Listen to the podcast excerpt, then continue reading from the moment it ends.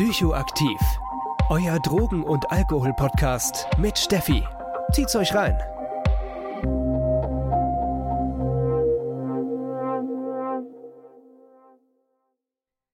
Ja, hallo und herzlich willkommen zu einer neuen Folge Psychoaktiv. Und ja, wir bleiben bei den suchttherapeutischen Themen wie angekündigt. Freunde, ich muss lernen. und ähm, genau, und deswegen sprechen wir heute über die Entstehung von Abhängigkeitserkrankungen, aka Substanzgebrauchsstörungen, aka Sucht, wie man das gerne nennen mag. Und ich freue mich auf jeden Fall richtig krass, dass ihr wieder dabei seid. Ich chille gerade noch in einem Tiny House in der Nähe von Frankfurt. Ja, mein Plan war hier tatsächlich so ein bisschen Scheiß wegzuarbeiten. Ne? Ähm, ja, ich bin leider krank. Das hat nicht so super funktioniert. Das heißt, ich chill hier und bin krank und schaue viel zu viel Netflix und habe ein bisschen schlechtes Gewissen. Und weil ich ein schlechtes Gewissen habe, dass ich nichts anderes tue, mache ich Podcast-Folgen. Weil das ist irgendwie angenehmer und leichter, als sich zu konzentrieren und zu lernen. Geht mir auf jeden Fall besser von der Hand. Und ich trinke massenhaft Tee mit richtig bescheuerten Sprüchen. Was steht denn auf meiner Tasse gerade drauf? Süßer schmeckt, was sauer verdient ist. Ja, mh, hm, danke für nichts. Ich habe in meinem Büro auch einen Kalender, da sollen, glaube ich, so diepe Sprüche draufstehen.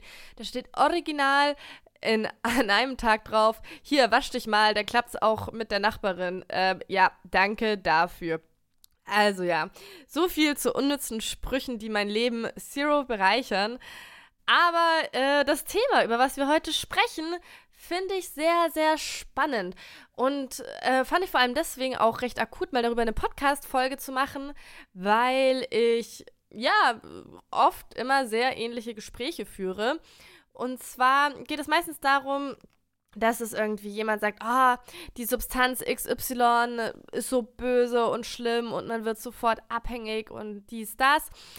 Und ich meine, da bist du, jo, ist halt nicht so, ne? Also keine Substanz alleine ist daran schuld, dass eine Abhängigkeitserkrankung entsteht. Und ja, so die Argumente, wenn ich das erkläre, ich erkläre es euch auch gleich, leuchten erstmal jedem ein, aber dann kommt wirklich jedes Mal so, ja, das stimmt vielleicht für Amphetamin oder Ecstasy oder was auch immer, aber nicht für Heroin. Bei Heroin klappt das auf gar keinen Fall. Oder ja, es setzt Heroin mit Crack, was gerade so on vogue ist. Und ja, da bin ich mal überhaupt nicht der Meinung. Ich meine, klar, äh, Heroin, IV, also intravenös zu konsumieren, führt definitiv oder kann definitiv zu einer schnelleren Abhängigkeit führen, wie wenn ich jetzt zum Beispiel Ecstasy konsumiere. Warum genau, erkläre ich euch dann später. Aber trotz allem, man kann es einfach nicht auf eine Substanz reduzieren. Das ist Schwachsinn. Und ja, deswegen spreche ich heute mal mit euch ein bisschen darüber, wie eine Abhängigkeitserkrankung entsteht, wie man sich das erklären kann, anhand eines Modells natürlich. Und finde, das macht es eigentlich schon recht gut klar, ja, wa warum Heroin alleine ohne alles einen nicht abhängig machen kann. Vielleicht habt ihr schon mal vom biopsychosozialen Krankheitsmodell gehört. Das ist ein Krankheitsmodell, was sehr, sehr weit verbreitet ist und was grundlegend ja eigentlich schon damals eine Revolution war auf die Sicht, wie Krankheiten eigentlich entstehen und was diese beeinflussen. Und zwar geht es nämlich von der Idee heraus sozusagen, dass man sagt, okay, eine Krankheit ist keine mechanische Sache, sondern es hängt eben mit vielen Faktoren zusammen. Und zwar einmal mit biologischen Faktoren, mit sozialen Faktoren und mit psychologischen Faktoren. So, und im Prinzip das Modell, was ich euch heute vorstellen möchte, das nennt sich die Suchttrias. Und diese Suchttrias, die lehnt sich im Prinzip an dieses biopsychosoziale Modell an und setzt ja dieses biopsychosoziale Modell in das Verhältnis zur Substanz. Genau, also im Prinzip biopsychosoziales Modell plus Substanz, Substanzeinwirkung. Recht simpel gedacht und finde ich aber dementsprechend auch recht logisch und wirksam. Und wir schauen uns jetzt einfach mal die verschiedenen Faktoren an. Die Suchtrias hat im Prinzip drei Faktoren, und zwar Droge, Person und Umwelt. Wenn wir uns jetzt den Faktor Person anschauen, da sind im Prinzip beide Punkte, und zwar Bio und auch also biologische und psychologische Faktoren des biopsychosozialen Modells mit rein verwurschtelt. Das heißt, ja, das deckt im Prinzip beide Aspekte ab. Und zwar gehört in den Rahmen der Person zum Beispiel Persönlichkeitsfaktoren, aber auch biomedizinische Faktoren, beziehungsweise auch die allgemeine körperliche Situation, die frühkindlichen Lebenssituationen, eine allgemeine Erwartenshaltung und der Lebensstil so, jetzt ist das ordentlich vage gehalten. Aber es macht halt auch Sinn, es vage zu halten, beziehungsweise auch so groß zu halten, weil genau das ist es. Nehmen wir doch mal an, wir haben ähm, eine sehr extrovertierte Person, nennen wir sie mal Natascha. Natascha geht richtig gern auf Partys, ist mit Freunden unterwegs, ne, hat, macht es einfach richtig gerne. Das sind wir so bei den Persönlichkeitsfaktoren. Super, ja, sozial und outgoing etc. Und ja, als körperliche Situation ist sie vielleicht super fit und ja, äh, hier kann auch immer irgendwie die ganze Nacht durchtanzen und äh, verträgt vielleicht auch super viel Alkohol. So ganz natürlich kann sie echt gut Alkohol abbauen. Und von der frühkindlichen Lebenssituation wurde sie öfters alleine gelassen. Deswegen ist es ja allgemein gerade sehr wichtig, soziale Kontakte zu pflegen. So, aber auch der Lebensstil ist allgemein ja sehr outgoing, sehr frei. So, jetzt haben wir zum Beispiel eine Person, die in diesem Rahmen durchaus ja mit Kontakt mit Substanzen haben kann oder auch nicht. Ähm, das kann aber auch, wenn wir jetzt zum Beispiel eine sehr introvertierte Person nehmen, Linus. Und Linus ist lieber zu Hause und Linus ja, hat einen recht guten Kumpel, mit dem er sich ab und zu gerne trifft, aber sonst bleibt er lieber zu Hause, bastelt sehr, sehr gerne, hat aber auch ein gutes Elternhaus, aber auch alle so ein bisschen still. So, ja, er hat so, ja, geben wir vielleicht eine psychische, eine psychische Erkrankung, hat ADS, so, hat ein bisschen Konzentrationsschwierigkeiten, ja, und ja, fühlt sich einfach in Gesellschaft nicht so unwohl, aber ist irgendwie auch dann so ganz zufrieden und ja, sein Lebensstil ist eher so sehr einfach gestrickt. Er gibt nicht viel Wert auf Mode oder äh, ja, irgendwas anderes. So, und das sind jetzt zwei komplett verschiedene Persönlichkeiten, die man aus den Faktoren basteln kann, die dort genannt sind. So, und die sind jetzt erstmal da und können beide ja ein Leben mit oder ohne Drogen führen. Und dementsprechend schauen wir uns jetzt im zweiten Schritt Umweltfaktoren an. Und ich spinne diese Geschichte einfach mal ein bisschen weiter und ja, um es mal blöd zu sagen, versuche diese zwei Personen in Kontakt mit Drogen zu bringen. Kommen wir erstmal ganz allgemein zu den Umweltfaktoren.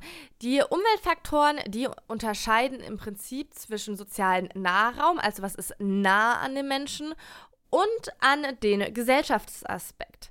So, und beim sozialen Nahraum kommt zum Beispiel dazu, ob man eine Suchtbelastung in der Familie hat oder allgemeine gefährdende Familiensituation oder auch ähm, Persönlichkeitsfaktoren, die sind ja auch nicht nur sozusagen von einem selbst abhängig, sondern eben können sich auch aus dem sozialen äh, Raum entwickeln und Einfluss nehmen.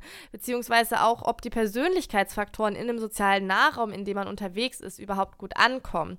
Dann haben wir da auch noch Belastungen in Schule, Ausbildung, Beruf und Freizeit, aber auch Konflikte, die es allgemein gibt, Partnerschaftsprobleme, Mangel an allgemeinen sozialen Ressourcen, also zum Beispiel wenig Freunde, ja, allgemein keine Menschen, an die man sich wenden kann.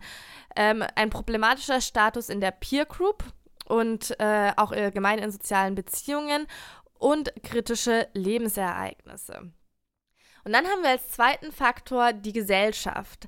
Die Gesellschaft, da kann es zum Beispiel eine ähm, gefährdende Konkurrenz- und Leistungssituation geben, die allgemein in der Gesellschaft hält, oder ein Mangel an Zukunftsperspektiven und Alternativen, es kann Konsumorientierung durch die Gesellschaft geben. Wenn wir jetzt halt mal ganz stumpf Deutschland nehmen, wo Saufen richtig geil ist, um es mal stumpf zu sagen, ist das zum Beispiel eine Konsumorientierung, die die Gesellschaft auch irgendwie Menschen mitgibt. Ne? Das haben wir wirklich an sehr vielen Faktoren.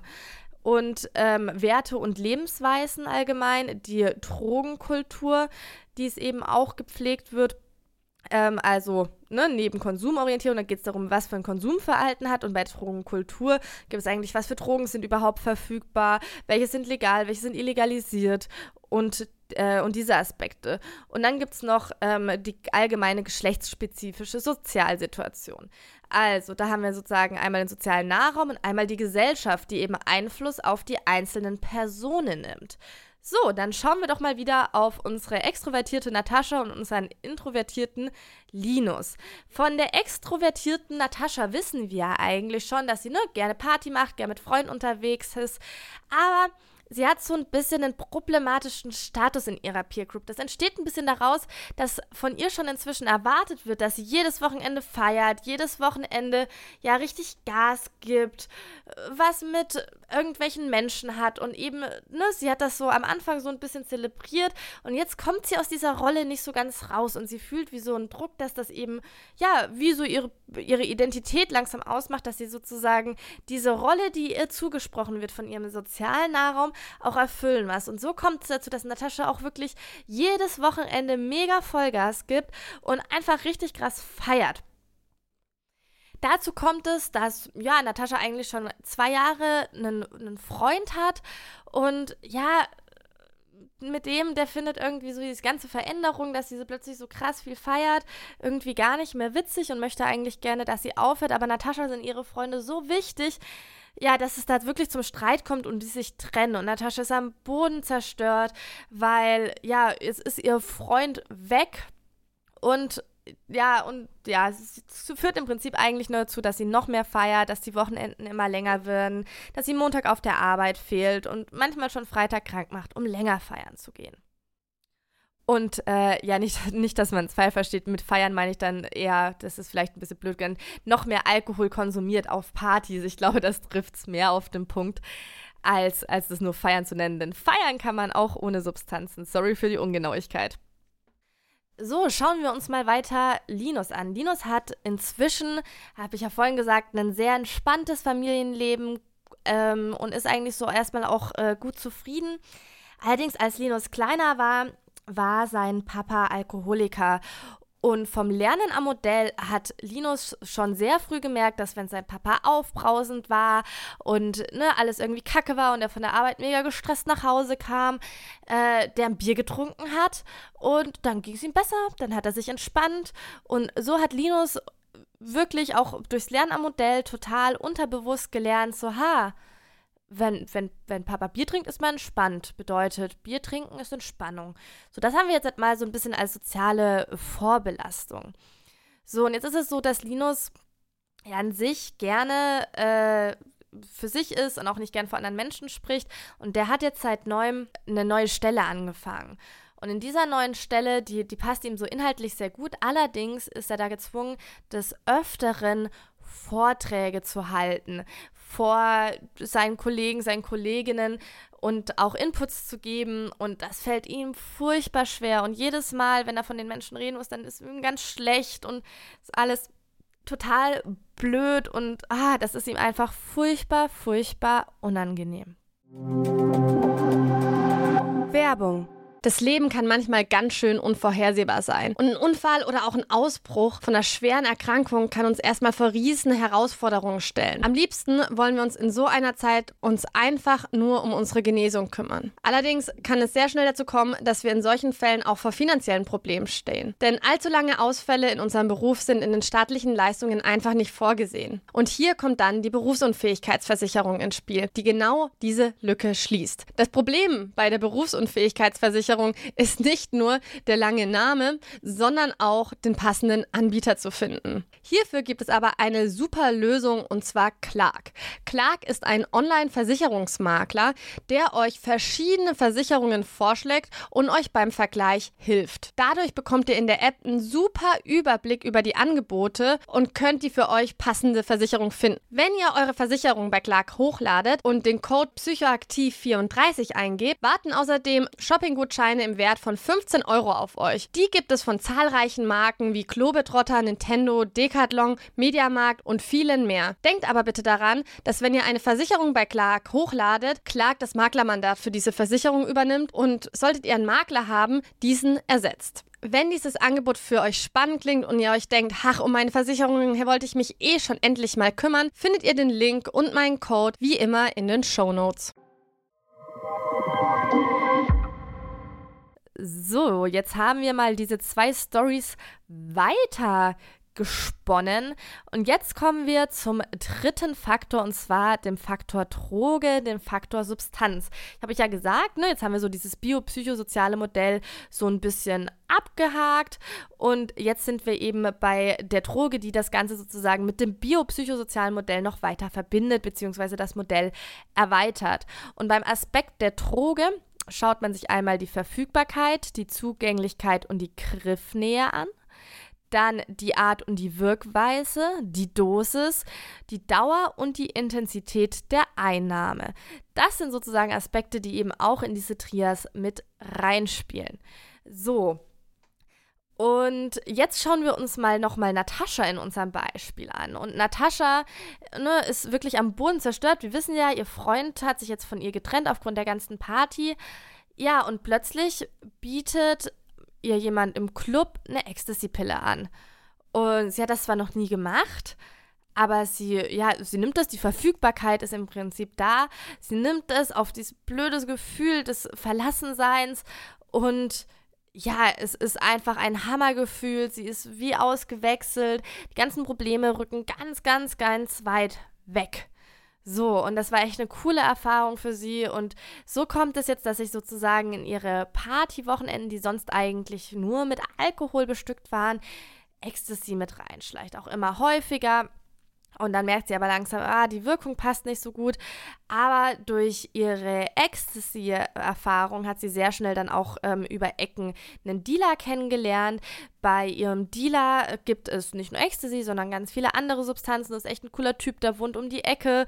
Alles easy. Das heißt, die Verfügbarkeit und die Zugänglichkeit ist wirklich total da und so macht Natascha eben Erfahrung mit anderen Substanzen und schafft es so, sich einmal von dieser Trennung zu erholen, treibt aber so Wochenende für Wochenende immer mehr weg. Sie steigert die Dosis und ja, wie, wie ich schon vorhin gesagt habe, die Wochenenden werden plötzlich immer länger. Sie verliert ihren Job, weil sie montags gar nicht mehr auftaucht und Dienstag manchmal auch nicht mehr.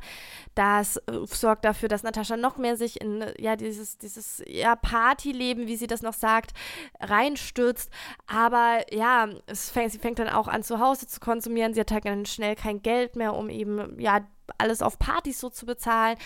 Und so fängt sie auch an, zu Hause zu konsumieren und trägt sich damit im Prinzip immer weiter weg und entwickelt dadurch eine Alkohol- und Amphetaminabhängigkeit. So, ich mache diese Beispiele gerade wirklich grob aus meinem Kopf, also äh, bitte nicht, nicht, nicht äh, dran stören, wenn die vielleicht nicht 100% äh, aufeinander passen. Ich nutze die Beispiele einfach nur, um diese Zusammenhänge ein bisschen klarer zu machen. So, und dann äh, schauen wir nämlich uns auch nochmal Linus an unseren introvertierten Linus und unser introvertierter Linus, bei dem ist das so, dass, ne, dass er einen, einen Bekannten auf der Arbeit hat und er merkt auch, dass der immer so ein bisschen hibbelig ist, ne, bevor er diese ganzen Vorträge macht und da Mörderangst hat. Und dann sagt er so, hey, trink, trink doch mal einfach kurz einen Schluck, ne? Und, und, und schiebt ihm so einen Flachmann mit einem schelmischen Grinsen so unter, unterm Tisch rüber und sagt so, trink einfach mal kurz einen Schluck. Und Linus denkt sich erst so, nein, sowas macht er auf gar keinen Fall, auf der Arbeit, safe nicht. Und dann trinkt er einen Schluck.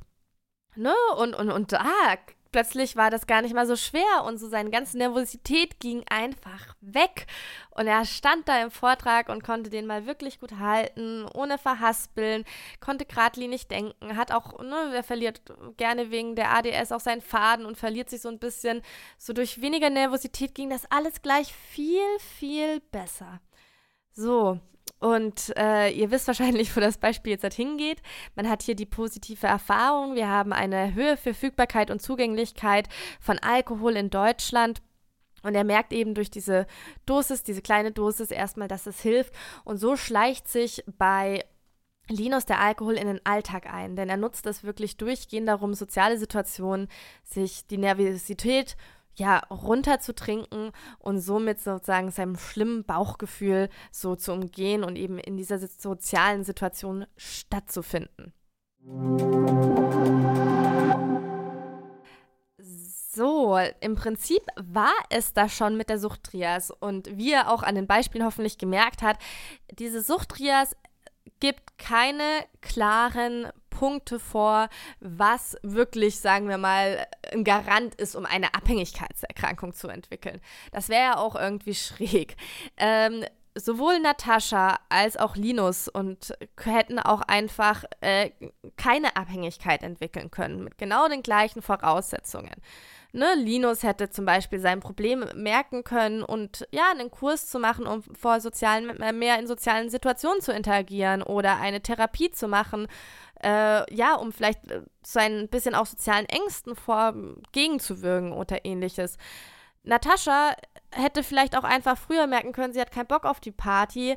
Das Schlussmachen ihres Freundes war für sie ein Weckruf und sie merkt, dass sie irgendwas ändern muss, weil ihren Freund wollte sie nicht verlieren wegen dem ganzen Party machen und sie fängt an, ihr Leben umzukrempeln und sie kriegt vielleicht ihren Freund nicht zurück, aber merkt, dass sie eben andere Prioritäten setzen muss. Versteht ihr, was ich meine? Ne? Es gibt jeder hat an jedem Punkt irgendwo auch immer nochmal eine Wahl, anders zu entscheiden, es anders zu machen. Und so kann es sein, dass es vielleicht mal zu einem problematischen Konsum wieder zu einem ganz normalen Konsum weggeht, es Gelegenheitskonsum gibt, nur einen Gelegenheitskonsum oder dass sich eben am Ende wirklich eine handfeste Substanzgebrauchsstörung entwickelt. Aber was hoffentlich sehr klar wird durch diese Suchttrias, ist, dass das eben Faktoren sind, die alle zusammenspielen. So, hätte äh, hätte zum Beispiel Natascha irgendwie kein Amphetamin zur Hand gehabt, gar nicht und da überhaupt keinen Zugang gehabt, die Wahrscheinlichkeit, dass sie auf Amphetamine Abhängigkeitserkrankung gemacht hat, ähm, ähm, entwickelt, eher geringer. So, und jetzt schauen wir uns nochmal kurz die Substanzen an. Und zwar, äh, ich habe ja vorhin als Beispiel genannt, so Crack und vor allem Heroin intravenös wird sehr oft genannt als Substanzen, die sofort abhängig machen beim allerersten Mal und dies und das. Ne? Und ja, das sind halt Substanzen, also vor allem der intravenöse Konsum von Heroin, aber auch wenn man Crack raucht, die sehr schnell anfluten und eine sehr intensive Wirkung haben. Und allgemein Substanzen, die sehr, sehr schnell im Gehirn anfluten, ne? also wo man die Bemerkung im Prinzip sofort merkt, die haben allgemein höheres Abhängigkeitspotenzial. Trotz allem, wenn ein Mensch mit, äh, nun, sagen wir mal, einen stabilen Selbstwert und alles sozial super und was auch immer auf die Idee kommt, sich IV-Heroin zu spritzen, ne, ist die Wahrscheinlichkeit, dass es da, dass die Person dadurch, wenn sie sonst auch keine Konsumproblematik hat oder sowas, äh, eine Abhängigkeit entwickelt, recht gering was bei diesem gedachten Beispiel ein bisschen auf dem anderen Blatt steht, warum sollte eine Person das tun dann unbedingt, ne? Vielleicht aus Neugierde oder ähnliches, aber ich würde mal behaupten, dass das wirklich eher ein sehr seltener Fall ist, genauso wie bei Crack, ne? Das ist, äh, ist jetzt halt auch keine Substanz, die man mal so auf einer Party zu einem Shot mal kurz wie eine Kippe angeboten bekommt oder ähnliches. Das heißt, Ne, also die, diese Beispiele, die immer genannt werden, sind erstmal allgemein von der Konsumform und von der Substanz her. Substanzen, ja, wo Menschen auch ansprechen, die meistens schon länger mit äh, Substanzen, eben mit anderen Substanzen ähm, hantieren und da dann irgendwo landen. Und da kann es natürlich sein, dass eine Substanz dann nochmal eine große Attraktivität hat, wenn das Abhängigkeitspotenzial sehr hoch ist. Aber da sind wir wieder bei ganz anderen Punkten. Aber die Abhängigkeit an sich ist eben oder ob man eine Abhängigkeit entwickelt oder nicht, hängt eben von viel mehr Faktoren ab, außer der stumpfen Substanz, sondern eben auch, ne, wie die Person einfach mal ähm, biologisch und psychologisch gestrickt ist und wie die Umwelt um sie herum auch noch ist und was man für Risikofaktoren hat, aber was man vielleicht auch gegensätzlich für Schutzfaktoren hat. Ne? Es gibt ja nicht immer nur Risikofaktoren oder Vulnerabilitäten, sondern auf der anderen Seite auch immer Schutzfaktoren. Und ne, das gibt sich einfach auch eine Waage. Ja, meine Lieben, ich hoffe, euch hat diese Folge gefallen. ich fand es auf jeden Fall mal ein super wichtiges Thema, das nochmal ganz gründlich durchzusprechen. Ich glaube, hier und da ähm, habe ich das tatsächlich auch schon mal angesprochen in meinen in anderen Podcast-Folgen, aber hier, hier habt ihr es wirklich nochmal im Großen und Ganzen präsentiert bekommen. Und ja, falls ihr möchtet, ich würde mich richtig krass freuen, wenn ihr auf Spotify mir gerne 5 Sterne da lasst oder auch gerne auf Apple Podcasts, wie ihr das gerne möchtet. Und ja, wenn ihr Anregungen, Wünsche habt oder was ich auch vielleicht besser machen kann, schreibt mir gerne auf Instagram unter psychoaktiv.podcast oder auch per E-Mail unter psychoaktiv.podcast@gmail.com. Ich bin immer total dankbar, glücklich, wenn ich mich verbessern kann und sonst wünsche ich euch einen schönen Tag, Mittag, Abend, wann ihr auch gerade die Podcast-Folge hört. Ich flack mich jetzt gleich ins Bett und kuriere hoffentlich meine Erkältung jetzt völlig aus. Und wir hören uns sehr bald. Ich freue mich jetzt schon drauf. Tschüssi!